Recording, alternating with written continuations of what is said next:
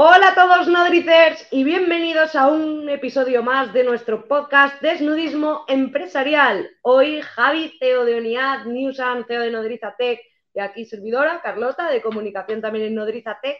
Vamos a hablar sobre crecimiento, rentabilidad y escalabilidad en startups. Pero antes de darle caña a ese tema, vamos a ir compartiendo aprendizajes, como ya viene siendo nuestra dinámica en este podcast, que es nuestra metodología para seguir creciendo Así que, Javi, ¿quieres empezar? Venga, empiezo yo.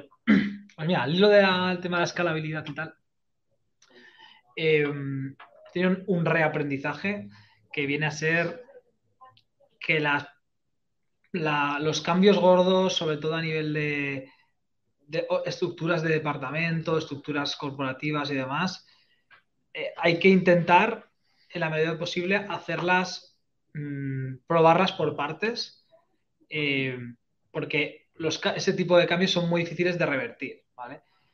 Eh, os pongo un ejemplo nuestro. Nosotros hicimos un, eh, un cambio gigantesco en departamentos de ventas y de marketing. Hemos reestructurado todo este año.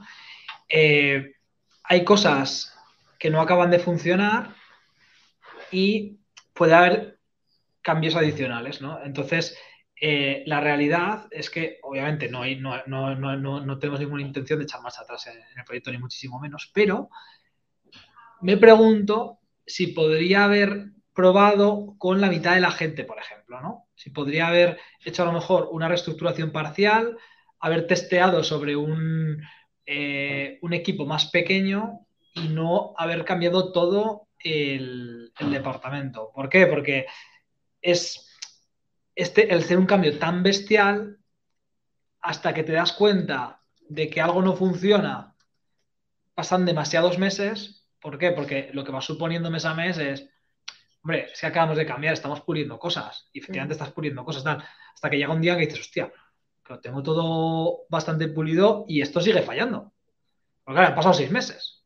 ¿no? Si hubiéramos cogido un, un trocito más pequeño, ¿no? De, no sé, en vez de cambiar 15 personas, cambiar 5, pues a lo mejor habríamos llegado a un punto, a este, a este mismo punto, en vez de en seis meses, en tres.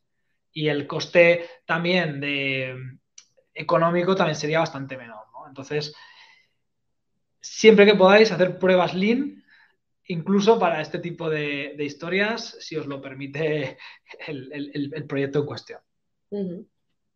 Qué guay. Pues mira, yo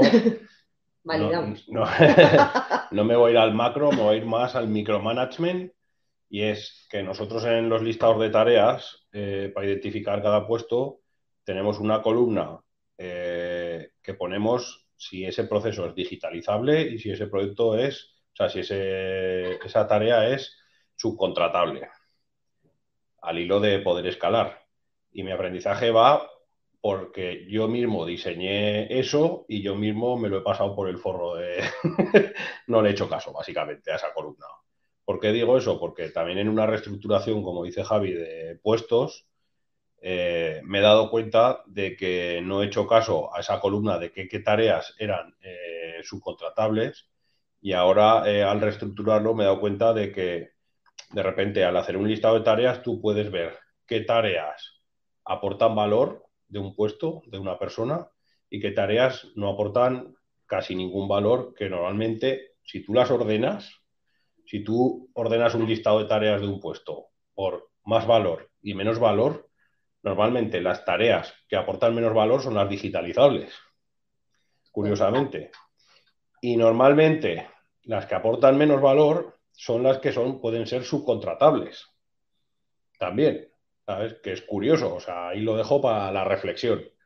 Entonces, eh, al reestructurar eh, un departamento que hemos hecho una reestructuración, como ha dicho Javi, no es el de ventas de ONIAD, es otro que llevo yo directamente, pues nos hemos dado cuenta de que hemos de repente ordenado las tareas, unas tareas las vamos a sacar para, contratar a alguien que, va que queremos que aporte mucho valor y todo el resto de tareas que no van a aportar valor, una de dos o se van a digitalizar, o sea, no se van a dejar de hacer, lógicamente, porque son tareas que hay que hacer, eh, porque aportan a la estrategia, pero o se van a digitalizar, ¿vale?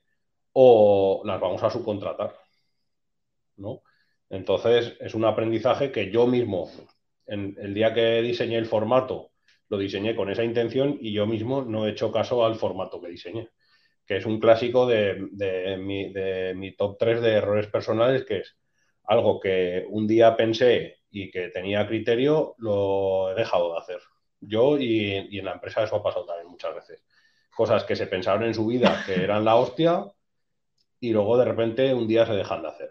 Por falta de recursos, por despistes o por lo que sea. Y entonces pues yo he sufrido esta semana ese error y de repente tenemos un departamento o un puesto mucho más útil, aporta muchísimo más valor, la persona que va a liderar ese puesto le es mucho más fácil liderarlo porque va a liderar a una persona que va a aportar muchísimo más valor y, de repente es todo happy flower.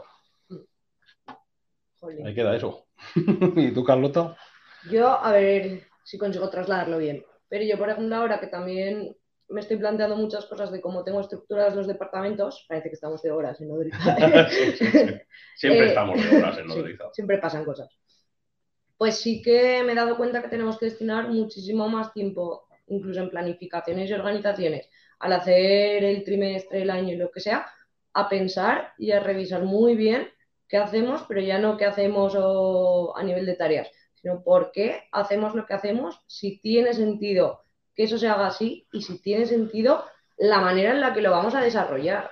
Porque muchísimas veces, por propia inercia del día a día, lanzamos estrategias, lanzamos planes de contenidos, lanzamos planes de vídeos, lo que sea, y nos metemos en el bucle de seguir la estrategia. Ay, este vídeo no ha funcionado, pivota otro vídeo. Vale, pero ¿realmente necesitas el volumen de vídeos o realmente necesitas ese volumen de contenidos? O sea que hay que ser muy asertivo, pero sobre todo ya no con los demás, que por supuesto, sino con nosotros mismos, las ideas que tenemos y cómo las implementamos. Y ponernos incluso checks, que yo también lo estoy haciendo, de cuando pasen uno o dos meses, pensar bien en las cosas que hemos decidido, porque, jolín, el contexto cambia. Es igual que pivotamos a pequeños rasgos dentro de la operativa, igual también hay que pivotar en lo que hemos definido o en lo que creíamos que en su momento era correcto. O sea, revisar la estrategia. Sí. sí, pero preguntarnos el por qué hacemos esto y si hay una manera de el, bajar, en, vez de, en vez de pensar cómo rehago esta tarea, es plantearte la tarea desde el principio, es decir, esto tenía, tiene sentido ahora tal y como están las cosas. A mí me parece súper importante, es un, es un, error que hemos cometido en Nodiza un millón de veces, antes mucho más que ahora. Nosotros, por nuestro lado, revisamos el plan estratégico, lo sacamos a colación en todas las reuniones mensuales. Y una reunión al mes, una reunión W de weekly que le llamamos, que se tratan temas principalmente operativos, y una reunión mensual donde además de las cosas operativas, ya se trabaja media hora, tres cuartos de hora, eh, poco más temas estratégicos, cómo están los proyectos, eh, qué vamos a hacer este mes, y ahí es un buen momento pararse media hora antes de esa reunión a reflexionar si de los tres proyectos que me tocan a mi departamento eh, estamos, estamos haciendo las cosas que, se supone que tenemos que hacer, porque no hace falta esperar al final del trimestre del semestre para parar cosas, para cambiar cosas. Ha habido veces que este proyecto ahora mismo queda despriorizado porque ha salido esta cosa que es mucho más, se nos ha ocurrido incluso. Hemos descubierto que esto es como mucho más importante y de repente le podemos meter. Por ejemplo, el otro día entró em, un lead de. Nosotros principalmente vendemos en España y, también tenemos clientes en Latinoamérica, principalmente todo de habla, hispana. Eh, y nos compran publicidad a unidad. Bien.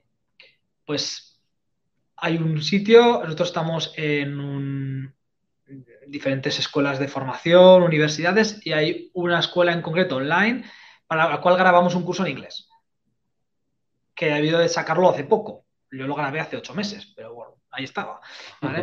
Eh, y de repente nos han empezado a entrar algunos leads del extranjero a raíz de ese curso que deben de estar, ese vídeo que se debe estar publicando online. Y nos entró un lead de Australia. Bueno, pues no me preguntéis cómo, pero lo han conseguido cerrar. El tío ha pagado en euros, o sea, habrá pagado, le habrán hecho el cambio de divisa o lo que sea, y ha lanzado una campaña de 2.500 euros con nosotros. Un tío que está, eh, solo habla en inglés, está en otro lado del mundo y que no hemos prospectado, por supuesto. Ha llegado por, por una estrategia de inbound, ¿no? Entonces, cuando pasa esto, yo lo primero que pensé es, si pasa dos veces más, cambió la estrategia de go-to-market para 2023? Porque, claro, imagínate si de repente empiezan a entrar extranjeros de países con una capacidad de, de gasto muy superior a la de España. Pero esa caso, palanca, está- ¿por qué crees que ha pasado? ¿Por la versión nueva de ONIAD? O... No. Por el curso, ¿no? No, porque, pues porque han publicado el curso este Ah. de turno en inglés. Es el único que hemos grabado en inglés. Sí, sí. Imagínate que, que pasa un par de veces más y que encima lo conseguimos cerrar y que nuestra tasa de conversión es muy buena y que encima los clientes los, los sabemos retener. Estamos en la fase un 1%, ¿vale? Si esto se cumple, pues yo de repente igual un- de un mes para otro digo, señores, nuestra estrategia de inbound la vamos a hacer con formación online en inglés. Porque como multipliquemos esto por 20, nos van a entrar leads de Australia, de Estados Unidos, de, de UK y de no sé dónde, todos los meses y tienen mucho más dinero y no sé qué, no sé cuántas. Esto os digo, no creo que pase, ¿vale? Pero, eh, Pero ¿y si pasa? ha- hay, hay que estar así. O sea, Claro. tienes que decir, oye, mm, si esto, se va- esto es una hipótesis, si se llega a validar la hipótesis y hay, que, y hay que cambiar de un mes para otro la estrategia, se cambia de un mes para otro la estrategia y a saco. No puedes esperar al año que viene, a ver, ya, ya haré la... Bueno, es la importancia de revisar para pivotar rápido. Lo que pasa es que muchas veces yo creo que el error es que muchas veces hemos pivotado sobre algo sin validar. Exacto, Mm. exacto. ¿sabes? O peor aún, lo hemos validado en base a información falsa. Sí, o Falsa. sesga- muy sesgada. O sesgada, Sí. ¿sabes? De, eh, yo qué sé, lo típico. Es que esto no funciona ni para atrás. Bueno, a ver. ¿qué- Comparado con qué- qué... comparado con qué, Contexto, qué- ¿eh? qué es lo que no funciona, no funciona todo, no funciona uno de cuatro, eh, mm, Sí. Qué es para ti no funcionar, no funcionar es alcanzar el objetivo, es quedarte a un 90, es quedarte a un 70, es quedarte a un 10. Y entonces tomas una decisión en base a algo falso, pivotas, y es un poco lo que ha dicho Carlota de los vídeos, ¿vale? ¿Qué es no funciona el vídeo? ¿No? Sí, sí, ¿Qué es no me ha funcionado un vídeo? Porque yo qué sé, igual de repente ese vídeo funciona en otro contexto, o igual es que hemos hecho algo mal, o yo, no sé. Sí, está mal el vídeo, está mal la estrategia, que está mal. Al final hay que pensar, pero yo creo que todo va a- al mismo epicentro, ¿eh? que es pensar. Porque esto también me ha pasado muchas veces, hablando con diferentes líderes o lo que sea, en plan, jolín, hay que dedicar tiempo a pensar. Ya, pero que en el planning o lo que sea que hago, una hora pensar. Estoy así pensando y digo, jolín, que es que no hay que tenerle miedo a pensar, si es que es lo más valioso que podemos hacer.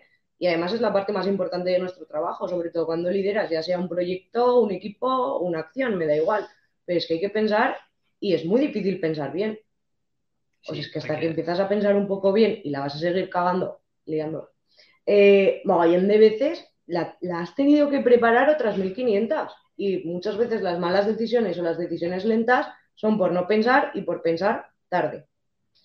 Bueno, al menos Y luego un error, in my opinion. un error muy grande de, de las consecuencias de no pensar es arreglarlo con, eh, a- o sea, Con el contexto anterior. querer arreglarlo, o sea, lo que digo siempre de mediocridad más mediocridad, mediocridad al cubo.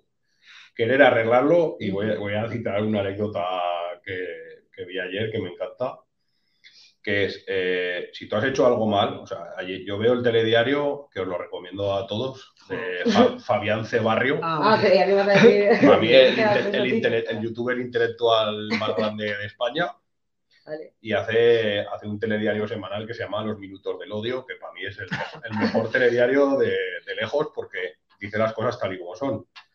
Entonces, eh, ahora el gobierno va a sacar una serie, es que es para echarse a llorar. Ha sacado una serie de, como la gente no está pidiendo la renta mínima vital sí, esta es porque no hay Dios que la entienda, han sacado unos autobuses a la calle para ir explicándola por las ciudades, ¿no? Y el tío este que no se corta y lo va a decir explícitamente dice, el gobierno ha sacado eh, unos autobuses a la calle para explicar a todos los subnormales de España la mierda que han hecho que no entiende nadie, ¿no? Y es, eso, o sea, refleja esto, o sea, hacen un proyecto el gobierno de una renta mínima vital que no entiende nadie, o sea, no hay por dónde entenderlo, por eso no lo solicita nadie, porque nadie lo entiende, y para arreglarlo, en lugar de volver hacia atrás y corregirlo y decir, oye, nos hemos colado, se gastan un pastón en, eh, en unos autobuses, en unos autobuses para ir pueblo por pueblo y ciudad por y ciudad, y dice este tío, dice, para, para explicarle a todos los subnormales del pueblo en qué consiste la renta mínima vital y que la pueden pedir. Pues es que es un desastre. Entonces, cuando tú lanzas un proyecto y, y has validado que has hecho algo malo, que te has equivocado, tienes que pivotar. Pivotar significa girar, pero también significa volver hacia atrás. O parar incluso. O parar. Pero sobre todo, yo las veces que he pivotado, muchas veces he tenido que ir hacia atrás. O casi todas las veces he tenido que ir hacia atrás. y si ya no hay vuelta atrás, pues tienes que, tienes que lanzar algo ya muy bien pensado, muy bien desarrollado y tal, que hay veces que no puedes ir para atrás, pero por lo que sea. En este caso, pues sinceramente, mm, yo creo que sí que pueden ir hacia atrás, con, en este caso que comentas, ¿no? Pero, pero desde luego la solución no es comunicar. no, no, no, lo creo, ¿no? A ver, no es, no es ir hacia adelante, es que huir hacia adelante y eso yo lo veo todos los días o todas las semanas en las empresas y aquí sobre todo, que es en la que trabajamos lógicamente, pero que muchas veces cuando se hace algo mal, se trata de, de, enmendar el problema con una huida hacia adelante de hacer cosas más mal todavía, ¿no? Y eso no sé si muchas veces como la falta de humildad de reconocer el problema y querer seguir hacia adelante, o es un tema simplemente capacitativo de la persona que está liderando ese proyecto que simplemente tira hacia adelante a ver si suena la flauta y al final se soluciona, pero que, las cosas no se pueden solucionar así. Tú cuando ves que te has equivocado en un proyecto tal, tienes que recular y, analizar, sobre todo la palabra análisis. O sea, yo eh, casi os diría que yo el problema que identifico, y esto me acuerdo que lo dije en una, en una, una reunión que se hizo una vez entre empresarios, como para ayudar eh, al gobierno de Aragón en que podíamos eh, las empresas contribuir y tal. Y yo dije que el problema de las pymes, supongo que en Aragón es lo que yo tengo más identificado, pero en, toda España, es que no hacen estrategia, ¿sabes? O sea, hay muy poco conocimiento estratégico, por así decirlo. O sea, se les intenta que la gente, que las empresas, o sea, se fomenta desde lo público eh, que se mejoren las condiciones de las personas, que se trabaje orientado a los ODS, pero nadie forma a las pymes o a los CEOs de las pymes en, que tengan más conocimientos de estrategia para que hagan estrategia, ¿no? Y un poco la consecuencia de, no hacer estrategia es eh, no saber hacer todo este tipo de cosas, de pivotar. Sí, dejas de llevar por la riada y por lo que venga. Luego cuando viene una crisis como la que se nos viene encima, eh, pues hay como un porcentaje enorme que, de empresas que, que se ahogan. Se ahogan porque no tienen plan B, ni, ni la habían visto venir, improvisan, alguna les sale bien la improvisación, pero es una cuestión ya casi de azar. ¿no? O de, o de, velocidad. Y que estamos hablando, estamos hablando de empresas de 200 personas, que no estamos hablando de empresas de 10 personas. O sea, que hay pymes que tienen hasta, las pymes son consideradas hasta 250 personas y hay empresas de 200, 250 personas que no hay nadie pensando en, en, la estrategia o pensando en desarrollo de negocio o pensando en operaciones de cómo pivotar o en todas estas cosas y eso es, pues yo creo lo que, lo que le falta pues, a las pymes, ¿no? Ojo, eh, que se sienta ofendido, que aquí todos somos, somos pymes y, que, y, que, y, que, hay muchas pymes que también, y que también hay, mucha, hay, hay, muchas que lo hacen bien. Pero es verdad que hay, hay el, el porcentaje de, de pymes que, que, no se paran estas cosas es muy elevado. Yo recuerdo cuando en unidad trabajábamos mucho más con empresa pequeñita, hace años, hablabas de marketing con ellos, te das cuenta que el marketing muchas veces suele ser un indicativo de que la estrategia no está bien, porque el marketing eh, en cristiano, eh, la mercadotecnia, es el cómo vas a hacer para que tu producto o servicio llegue al mercado y se venda y se distribuya. es, normalmente la mercadotecnia suele ser una pata de las más importantes de la estrategia. Probablemente, individualmente, probablemente sea la pata más importante de la estrategia. Entonces, en cuanto hablas con alguien y no entiende el marketing y no hay nadie en la empresa que realmente entienda el marketing desde una perspectiva global, más allá de que has contratado a un tío que sabe de marketing digital o tal. Alguien que realmente tenga una perspectiva global de, la mercadotecnia, ya te es un indicativo muy claro de que a nivel estratégico probablemente estén fallando también. Y aquí te hago una pregunta. ¿Un responsable de marketing tiene que saber hacer un go-to-market? Hombre, 100%. Un responsable de marketing tiene que saber y tiene que saber estrategia también. Y, tiene que, y tiene que, un buen responsable de marketing debe entender de negocio en general. O sea, no te digo que tenga que ser un financiero también y que tenga que ser, pero el, es el departamento más transversal dentro de, de, que requiere un conocimiento más transversal dentro de los departamentos individuales de una empresa, para mí. Porque está pasando últimamente que con el marketing digital, esto es una opinión mía, ¿eh? Nos está como difuminando un poco las líneas esas de cómo sé manejar Google AdWords, ya soy el responsable de marketing. Totalmente, eso es lo que te decía. que, eso he visto muchas pymes, ¿no? Es decir, no tengo, el marketing no existe para mí, porque yo tenía en mi pyme un go-to-market, eh, o sea, eh, mi estrategia de mercado, de ir, al mercado, consistía en seguir lo que llevaba haciendo 30 años, pues tengo unos distribuidores, tengo un equipo de ventas, eh, que hace otro tipo de ventas y estos son mis canales, por ejemplo, ¿no? Tienes a lo mejor dos canales, un canal de venta directa y un canal de, distribución, vale. Y eso, es lo que, y eso es lo que iban trabajando, ¿no? Entonces no había un departamento de marketing ni una persona de marketing como tal, no había un pensamiento de este tipo y tal. Entonces, cuando llega la moda del marketing, moda, llega el marketing digital como un elefante, una cacharrería, de repente marketing consiste en contrato a un tío de marketing digital para que me lleve la web, me lleve el SEO, eh, el social media o Facebook, que dicen ellos, ¿no? Y, que me, que me lleve la publicidad en Internet y tal. Yo he estado en ese lado. Yo he estado en entrar en, una empresa por el marketing digital y creerme que lo sé todo de marketing. pero porque, no. porque, porque yo vengo de ingeniería y yo no estudié, no estudié mercadotecnia ni, análisis de mercados, ni nada. Pero el approach correcto es al contrario.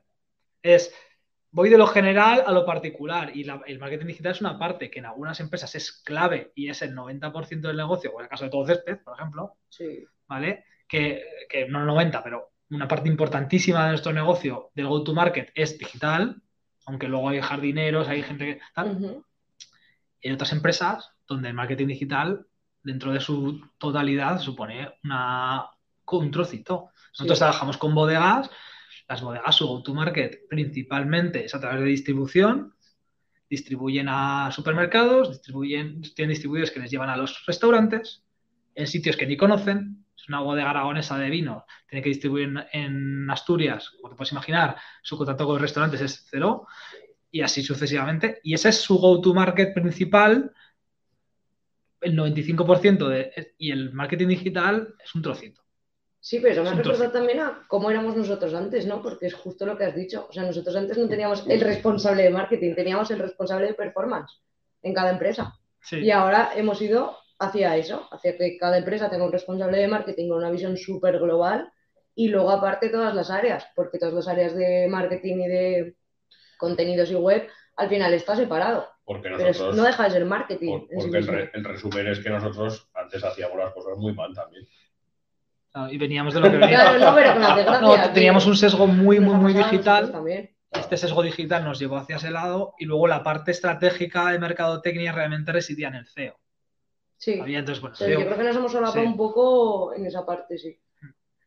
Pero es que al final eh, yo creo que hay muchas empresas que, y eso nos ha pasado también a nosotros, que no saben ni cuál es su producto. O sea, ya no es que hagan el go-to-market o que hagan marketing o que hagan lo que sea que hay empresas que parten de que no saben ni cuál es su producto. O sea, no saben ni cuál es el valor que aportan a la sociedad. Sí, o sea, el product market fit, digamos, el, encaje de su producto con el mercado, no, entienden. No entienden, al cliente y las necesidades que, están cubriendo, ¿no?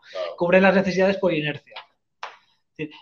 se, han encontrado que su producto se vende y han seguido por ahí, pero no se han puesto a analizar por qué, qué necesidad estás cubriendo en el cliente para poder ver si puedes meterle más productos o si puedes alcanzar a otros clientes que tienen necesidades distintas, o no sé. Tengo un campo de melocotones. ¿Cuál, es tu producto? No, hombre, los melocotones. pues igual no. Puedes saberme. igual la mermelada, igual es, yo qué sé, cualquier cosa, es otra necesidad, igual es tu producto es la comida healthy, porque ahora resulta que tú todos los melocotones los vendes porque los melocotones, yo qué sé, o los aguacates, por ejemplo. Los aguacates es un ejemplo muy claro, o sea, ¿por qué crece el consumo de agua? Porque ahora es súper sano, súper healthy, es como la moda. vegetal, fruta, no sé qué, es una tendencia. Entonces, ¿qué, ¿qué, necesidades estás cubriendo a tu cliente? ¿El comer aguacates o la comida healthy o es un servicio o es un producto o... Entonces, y luego ya pues lo que decíamos antes, el go-to-market, pues nosotros lo hemos hecho fatal, el servo digital que tenemos nosotros, pues todo era performance, performance, performance, y luego te vas dando cuenta con el tiempo que, el producto es crítico. Sí. O sea, el producto es crítico, no cómo vender el producto, sino el producto que estás vendiendo. O sea, que también hay que hacer inversión en definir muy bien los servicios que, y los productos que tiene ONIAD, que tiene todo Césped, que tiene Doctor Property, porque en el momento que tú defines muy bien eso, luego el, argumentario también lo puedes construir muchísimo mejor. Digamos que todo, toda la capa de valor añadido que tiene ese producto o ese servicio lo puedes construir mejor.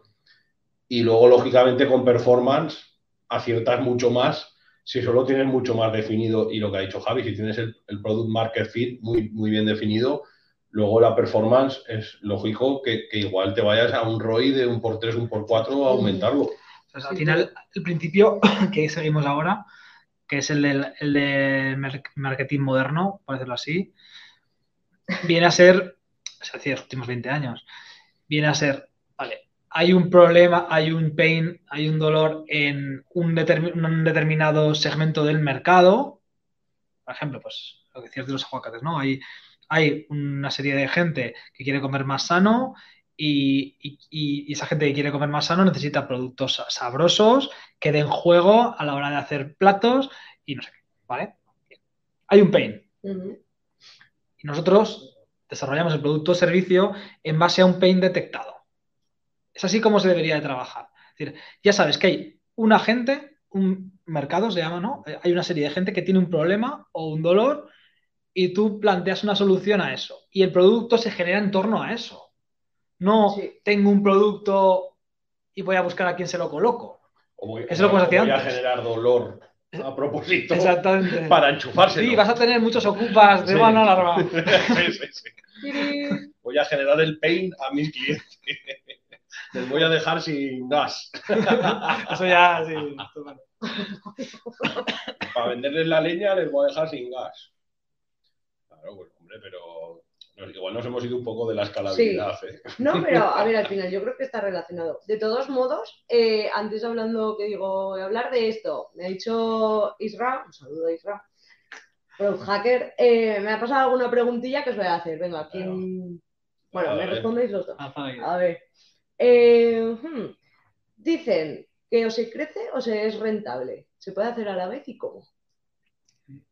Depende de cuánto crezcas crecer un 400% al año y, ser rentable, mm, yo no, lo he visto, no te digo que no se pueda, pero no lo he visto. A lo mejor en alguna, hay algunas situaciones de cash flow positivo, esto quiere decir que si a lo mejor das justo por una cosa que, la vendes por 100 y te cuesta 2, y, y, esto te aguanta cualquier estructura, ¿no? O sea, aunque crezcas una salvajada, ¿no? Imagina, Puede, puede, darse el caso, pero lo normal es que haya un compromiso. Es decir, eh, si tú tienes un producto que con un crecimiento moderado te da una un producto, un servicio, tienes una rentabilidad, normalmente acelerar mucho suele ir a costa de, de, perder rentabilidad. De ahí que exista el Venture Capital. El Venture Capital lo que hace es eso, es financiar crecimientos salvajes que saben que un año, dos años 18 meses promedio, va a tener pérdidas. Que luego va a explotar, pero que, necesita un tiempo de pérdidas porque estás sobreinvirtiendo, estás invirtiendo más de lo que recuperas porque estás creciendo muy rápido. ¿No? Esto lo hizo Amazon, ¿cuánto? ¿13 años tuvo en pérdidas? 18, 18. Pero, sí. Pero pérdidas. Pérdidas, pérdidas de, de, que se te ponen los, los ojos. Sí. Pero a ver, yo creo que son dos dimensiones que se cruzan en el tiempo, al final, salvo utopías, yo creo que se acaban cruzando, porque esto es como, a mí una frase que me dijeron al tercer año de tener la empresa o así, que me impactó mucho y me dejó rayado, es, una empresa que no debe dinero no es una buena empresa. ¿Vale? ¿Por qué? Y vamos a analizarlo. De, viene de aquí. Claro, o sea, una empresa que no debe dinero no es una buena empresa, porque a nivel, vamos a llevarlo todo a lo absurdo y a lo teórico, una Mm. empresa que es un pedazo de pepinazo de empresa porque tiene un producto que es la hostia, yo que sé, imagínate que hay una empresa que de repente inventa eh, la luz, la energía por Bluetooth y dejan de existir todas las instalaciones eléctricas del mundo. O sea, un producto que quiere todo el mundo, tal. Pues eh, lo que ganarías no te daría para financiar todo ese crecimiento. Ah, Tú lo que harías es, en- si tienes un genial producto, te endeudarías hasta las cejas para crecer más rápido y llevar, y llevar y vender muchísimo más y colocarte el premio en el mercado. Es básicamente, si tienes una, si has conseguido montar una máquina que metes un euro y salen dos, ¿vale? Y esa máquina escala, eso es una empresa, esa máquina escala, lo normal es que quieras eh, que quieras crecer cuanto antes, porque si no, va a haber otro que va a ver la misma idea, va, a hacer una máquina que mete un euro y saca dos, y ese sí que va a tener pasta, va a crecer más rápido que tú y te va a joder. Perdón. Entonces, lo normal es que una empresa que, que tiene un crecimiento potente tenga algún tipo de endeudamiento. Si, una, tiene, si tienes cero deuda y solo vives de tu cash flow, probablemente, no siempre, pero probablemente podría estar creciendo más rápido si te endeudaras. Es que eso significa que estás gestionando mal la empresa. O sea, si tú tienes un muy buen producto, O eres poco ambicioso. claro, que, que- que para los mercados es que estás gestionando mal la Sí, empresa. si es, un mercado, Sí. si es una empresa pública, está Claro, claro. porque- o sea, pública hablo de que esté en bolsa. ¿eh? Si tienes inversores, vamos, para que me Ujú, entiendas. sí. Si tenéis inversores, inversores van a decir que, que me cago en 10. Claro. ¿vale? Si eres tu empresa y eres el 100% de la empresa y quieres ir despacito, verás, ¿no? Es que es lo que ha dicho Javi, si tú, tienes una, si tú has creado una empresa que es una máquina de meter un euro y salir dos, y, tú le dices a los inversores, oye, que sabéis que os digo que todos los días no voy a meter un euro para sacar dos. Uno, de cada dos, que si no me hago Voy a meter un euro a la semana porque entonces tú dirías, joder, pero tú eres tonto. O sea, que tienes una máquina de hacer dinero, dale a hacer todo el dinero que puedas. Claro, entonces las empresas que tienen un buen producto y que no tienen deuda, Ujú. es que no están yendo a la velocidad que pueden ir. Claro. Claro. Que luego está el tema de, precisamente de la escalabilidad, ¿no? Por eso. si puede darse el caso que, que tengas una máquina que a este ritmo metes un euro y sacas dos, Ujú. pero que al doble de velocidad metes un euro y saca un euro y medio. Y que al triple de velocidad metes un euro y saca un euro, ¿no? Entonces dices, eh, no me voy a, a meter en deudas, ni voy a pedir dinero, ni nada. Porque realmente esto no es escalable. La escalabilidad es eso, es que el meto un euro saca dos, podamos seguir, si vendemos el triple, el de- 10 veces más, 20 veces más, sigas metiendo un euro y sigan saliendo dos euros. Si eso decae, es que no es escalable. Y si no es escalable, es correcto no pedir pasta. ¿Vale? No, no te vas a endeudar en una cosa, eh, no vas a acelerar artificialmente una cosa para llegar a un punto de saturación antes. ¿Cuáles creéis que son los enemigos de la escalabilidad? Uh, Érase una vez la vida. ¿eh?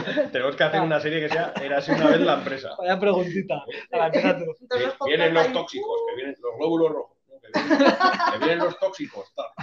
Pues, que vienen los enemigos de la escalabilidad. Pues mira, yo te voy a decir uno muy claro. La gente que se quiere saltar los procesos porque se creen más listos que los que han diseñado los procesos. Uh, O sea, Sí. ¿y cuántas veces hablamos de alguien en la empresa que no, quiere rellenar Flight, lo que una, sea. una instrucción técnica, que no quiere seguir un proceso porque le parece una tontería? Hemos llegado a tener casos que la gente se ha ido porque no le apetecía seguir procesos. Ah, Hombre, sí, sí. gente que no Es quiere rellenar proceso. todos los campos del CRM porque le parecen una tontería. Pero, a ver, si hemos puesto esos campos y, y la persona que ha hecho ese proceso, o sea, si tú no estás de acuerdo con que tengas que rellenar, por ejemplo, cada vez que tienes que dar, imagínate, tienes que dar de alta a un cliente y rellenas 10 cosas. Sexo, retribución, capacidad, potencialidad, probabilidad de cierre de venta, yo que sé, lo que sea. Y eso lo ha diseñado alguien muy bien. Joder, síguelo.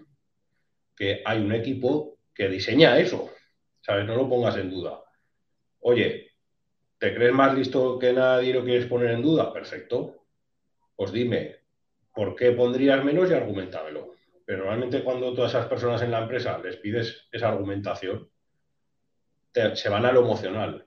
¿sabes? No, son capaces de argumentarlo a nivel técnico porque no tienen los conocimientos. ¿no? En el caso, por ejemplo, yo que sé, pues es un comercial y no tiene conocimientos de operaciones, ni sabe para qué valen luego esos campos, esos campos luego los utiliza marketing, los utiliza Big Data, simplemente, y, atacan a lo emocional. Es que solo pierdo, pierdo el tiempo reinando esto y pierdo tiempo de vender en la calle. Bueno, pero es que no, no cae en tu tejado decidir si ese tiempo que pierdes en la calle es más rentable porque sirve para marketing, para hacer una newsletter, para hacer una acción o para Big Data o para lo que sea. Eso, eso recae en el CEO o en, el director de operaciones o en el director de marketing o lo que sea. Entonces, yo creo que enemigo de la escalabilidad, gente que se salta los procesos. Estoy de acuerdo. Yo creo que los dos enemigos principales, hay muchos enemigos de escalabilidad, ¿vale? Y como llevamos 35 minutos, para aquí otra, otra hora, pero para mí los dos más grandes son no hacer procesos y no seguir procesos. Ya está. Y Pablo ha dicho no, no, seguir procesos. Y para mí la comunicación también es imprescindible. La parte Sí, pero los procesos, eh, eh, para mí, ¿eh? Sí. La comunicación también tiene que ir procesada. no, no, por supuesto. Entonces, es decir, al final es lo mismo. Si tú diseñas un proceso de comunicación y la gente se lo salta, evidentemente, a las dos semanas bronca. Eh, con la bronca, uno que era, que un vendedor muy bueno se va porque se, ya lo has cagado. Tú querías crecer, querías mm, tener el doble de personal el año que viene y no sé qué, y, lo que no tienes más que gente cabreada. Y eso, y eso pasa donde más descarado es, en el mundo de las franquicias.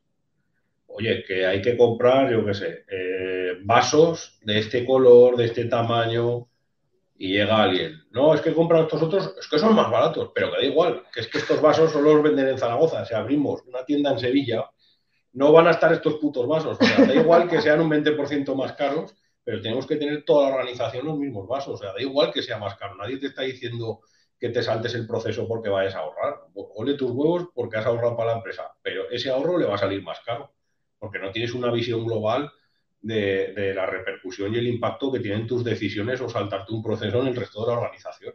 O sea, yo, yo creo que la escalabilidad es eso, o sea, que, gente que, toma decisiones por su propia cuenta sin ser su responsabilidad y entonces tú no puedes replicar esos modelos luego en otros sitios. Y decisiones que te pueden parecer una puta chorrada afectan de la hostia, pero de la hostia a, a ese crecimiento. Sí, pero por eso creo que también es tan importante que pongamos a perfiles específicos que se encarguen de revisar y de controlar que todo eso se cumple.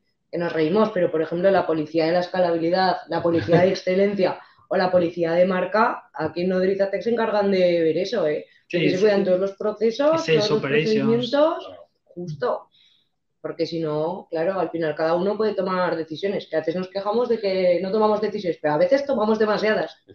y volviendo a lo de antes, que, me, que se me ha quedado el tintero, crecer, crecer y rentabilidad, yo creo que lo ideal, o sea, si fuerzas mucho, al final se acaban cruzando. Cuando quieres crecer, tienes que perder rentabilidad. O sea, por eso te digo que son dos dimensiones que si tú las fuerzas mucho, se tendrían que acabar cruzando. Y creo que es bueno que se acaben cruzando. Pero, por ejemplo, yo una vez que se cruzan, yo ya no soy muy partidario de, de forzar demasiado. Yo a mí eso de muchas startups de ir a súper perdidas, ir a perdidas para crecer, bien, con un objetivo muy definido. Y un plazo. Y un plazo, pero ir a demasiadas pérdidas, eh, a mí... Esto es un tema de mentalidad. Nosotros somos, como inversor o como emprendedor, esa opinión. Como emprendedor. Sí, es que, al final, claro, yo, también soy, opino eso. Es un tema también de, cultura y de, y de, nivel de agresividad y, de, y de aversión al riesgo. A mí no me parece, un, bueno, a ver, lo voy a decir, muy claro. A todo el mundo se en el mundo startup y, Venture Capital, a todo el mundo se le llenaba la boca. Hace un año, no más, hace un año y un mes, ¿qué día empezó la guerra? Hace ocho meses. Ocho meses. Hace, hace nueve meses, a todo el mundo se le llenaba la boca con crecimiento, crecimiento sí o sí, crecimiento a, cualquier coste, tal, se financiaban las cosas, empresas que daban unas pérdidas brutales, se financiaban hace ocho meses, ¿vale?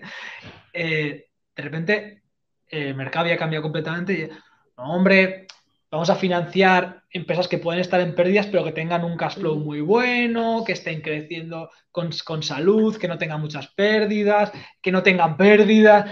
Vamos a financiar empresas con beneficios. Que, que- Cambiando. yo me llevo- yo, o sea, flipaba bastante porque recuerdo de ir simplemente a llamar puertas, sin ánimo de, de hacer una ronda, pero llamar puertas de Venture Capital hace año y medio y nosotros éramos cash flow positivos, es decir, que, que ingresábamos más pasta de la que nos gastábamos y me miraban con malos ojos y me decían, es que esta empresa no es invertible porque no está creciendo un por 10 al año, ni a un por 5, estáis creciendo un por 2. Entonces, financiaros con vuestro dinero y ya está. Y ahora pillar una empresa que, se- que crece un por 2, un por 3 y cash flow positivo es la panacea de, de la inversión de, de riesgo, que no sé qué riesgo tiene. ¿Sabes? O sea, que te la financian hasta los bancos si te Sí, descuidas. es un poco un tema filosófico, pero yo, por eso te digo que yo ir a pérdidas y, te- y ser agresivo, bien. Ser ultra agresivo, rollo Amazon y tal, no, no porque creo que entran variables como, como el jugar demasiado con las personas. Sí, es la ética. A mí me parece que toma- toca temas éticos. sí. con la estabilidad de las personas, que es lo que pasa un poco si habéis visto la serie de, de Uber y la, de Super Pumpit y la de, y la de Teranos también. Sí. Pues eh, A veces fake it until you make it, pero claro, cuando, cuando has levantado 500 millones de dólares y no tienes nada y estás, y, y- y estás poniendo cientos de empleados en peligro Joder, es que- porque no pero no tienes nada, solo tienes humo, eh, aunque, lo vaya, aunque creas que lo vayas a conseguir y tú te lo creas, es que, está- es que hay mucho más en juego que tu dinero y el de tus inversores, que por cierto, el dinero de tus inversores de alguien será. Tampoco me parece muy ético. Luego, a ver, luego, claro, los inversores hagan lo que, lo que quieran, pero muchas veces mm, no sé hasta qué punto en estas situaciones el riesgo que les estás vendiendo es real o no. Claro, que muchas veces ponemos el caso de Amazon porque Amazon ha salido bien. ¿Cuántos han caído? joder, hay muchas empresas que han salido mal y mira WeWork. 47 mil millones salió a bolsa y, salió a 3 mil. Pues, claro, ¿sabes? Más todo, a, el de- a alguien, alguien le estaban vendiendo humo. más todo el destrozo de, de- de- o sea, en, en- en esa gráfica de crecimiento rentabilidad, digamos que por lo menos desde mi parte hay como unas rayas éticas que se trazarían así en horizontal, que en el momento que se empiezan a tocar, como ir a factores multiplicadores que ya estás en unos riesgos eh, de pérdidas demasiado alto y tal, yo creo que ahí tiene que haber unos límites. No ese capitalismo desaforado americano de vamos a crecer a muerte para ser los líderes mundiales. Bueno, ahí Cada uno. eso. hay empresas que han conseguido ser muy grandes sin necesidad de hacer eso. ¿no? Sí, muchas, casi todas, de hecho, te diría. Sí, por eso, o sea, Apple, Google y tal han crecido muy rápido, pero no han crecido con, con según qué, pasando según qué límites, ¿no? Entonces, pues bueno, Muy bien. Bueno, pues por mi parte ya estaría. Sí, sí. ¿Queréis comentar algo más? Ha sido intenso, ¿eh? Intensísimo. nos hemos metido en el papel, ¿eh? Sí, los temas molan. Oye, si queréis contarnos qué temas os gustaría que tratásemos, comentarios y le damos caña. Muy Espero bien. que os haya gustado. Nos vemos en el próximo capítulo. Y nada, dejamos el link en comentarios. A ver si hago bien lo de. Chao. Adiós.